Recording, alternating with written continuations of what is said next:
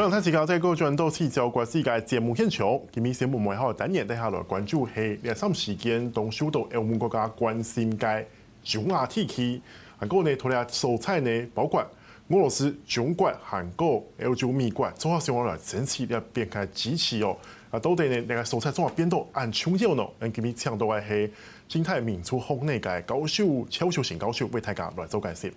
教授你好，主持人好。教授在正式开始讨论之前，嗯、我们先来看一下现在中亚的整个情况哈。这个我们传统上我们现在在讲的是中亚五国啦哈，就是专门讲包括哈萨克斯坦，然后吉尔吉斯坦、是土库曼斯坦、塔吉克斯坦跟乌兹别克斯坦这五个国家。那中间旁边围绕的大国，包括了可以看到一个强国俄罗斯，然后呃中国。光光这两个国家啊，他们两个这个这个中亚跟它的边界线就是一万多公里的边界线，嗯，然后包括下面还有伊朗、阿富汗跟甚至巴基斯坦，都可能都都算是它的邻国。当然，呃，中亚在这个地区总共是七千四百多万人，然后四百多万平方公里这样的区域里面，它中心围绕的这个地理位置。也造就了他在不管从以前到现在，其实他都有一个蛮特殊的地缘的嗯特殊性在。那教授是不是可以先简单帮大家介绍一下这个地方的地缘特色？呃，其实中亚这个概念啊，有一种政治上的中亚概念，还有就是文化上的中亚概念。政治上的中亚概念就是刚才主持人说的，就是那五个斯坦斯坦国家。那文化上的概念，它指的就是欧亚大陆的那个中心地带。就把地图打开的话，就是直接投那个把目光放进去的中间那一块，大概就叫中亚。那它可以向东延伸到我们今天的那个蒙古，那甚至新疆，还有就是西藏的北边，然后到阿富汗，然后巴基斯坦、伊朗，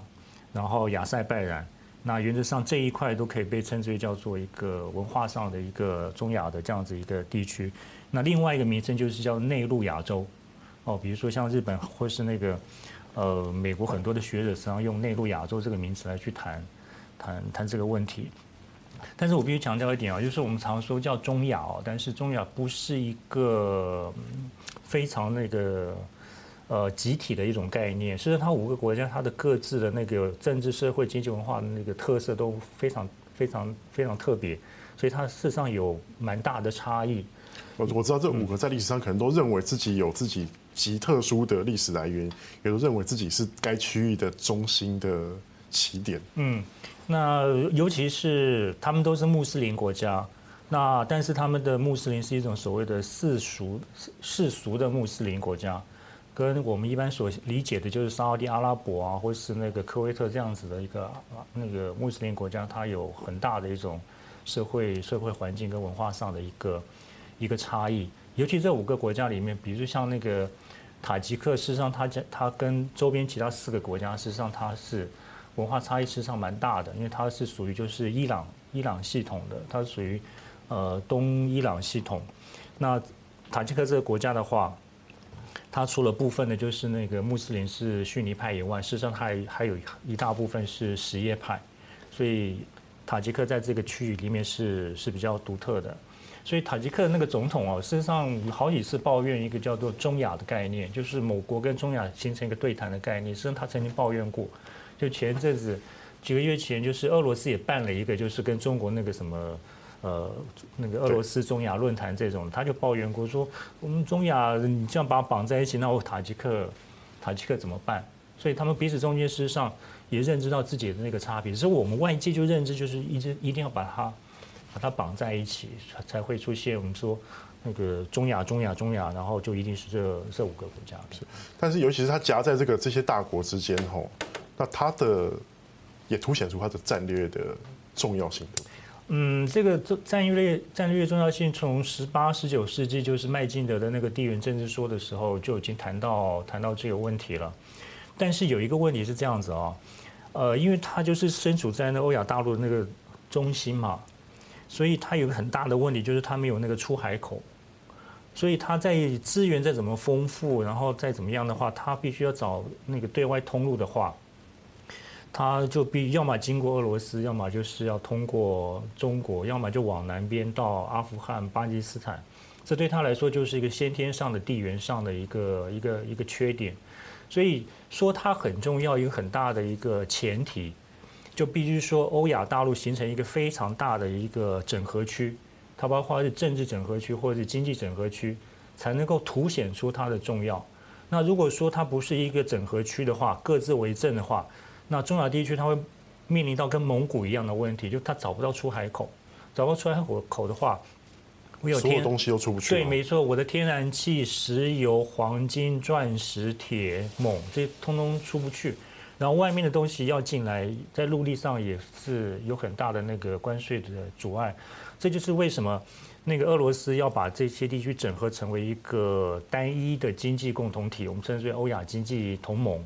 然后中国要透过上海上海合作组织，然后再透过就是“一带一路”。就是形成一个形成一个连接，那有因为有这两样东西，所以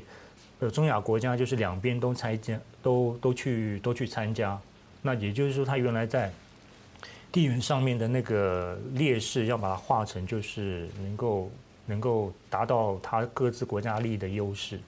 而讲到这个，就是中亚国家参加这种各种不同的国际组织，尤其是跟中国、俄罗斯比较相关的。嗯，看到这个前一阵子刚好就是。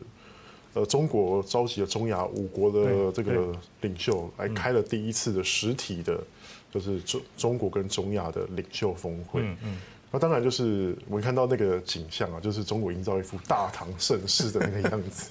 然后，呃，就是感觉有点像是说，就是也就是说这里是古代丝路的起点，那未来透过“一带一路”这边也是新的丝路的一个起点。那中亚就是一个很。自古以来是非常重要的一个伙伴哦，就是刚好在丝路上的中间这一站。那怎么看？就是中国对这个中国对于这个中亚的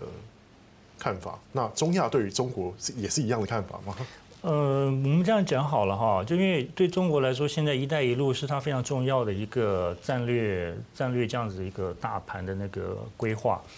那“一带一路”里面，它为了要跟欧洲形形成一一个贸易的这样子，或是一个自由通道。他就必须那个解决两个问题，一个是跟俄罗斯中间的问题，一个就是跟一个另外一个就是中亚，因为它就是思路很简单，就是从中国然后经过中亚到俄罗斯，然后通欧洲，这是陆上陆上丝绸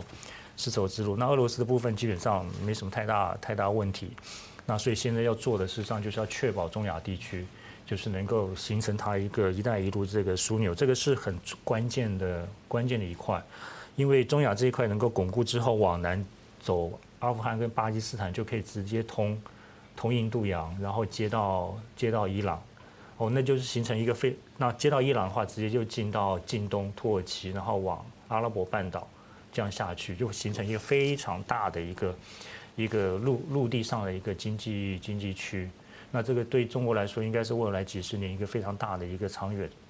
长远的长远的规划。那回过头来说，还是刚才那个老问题，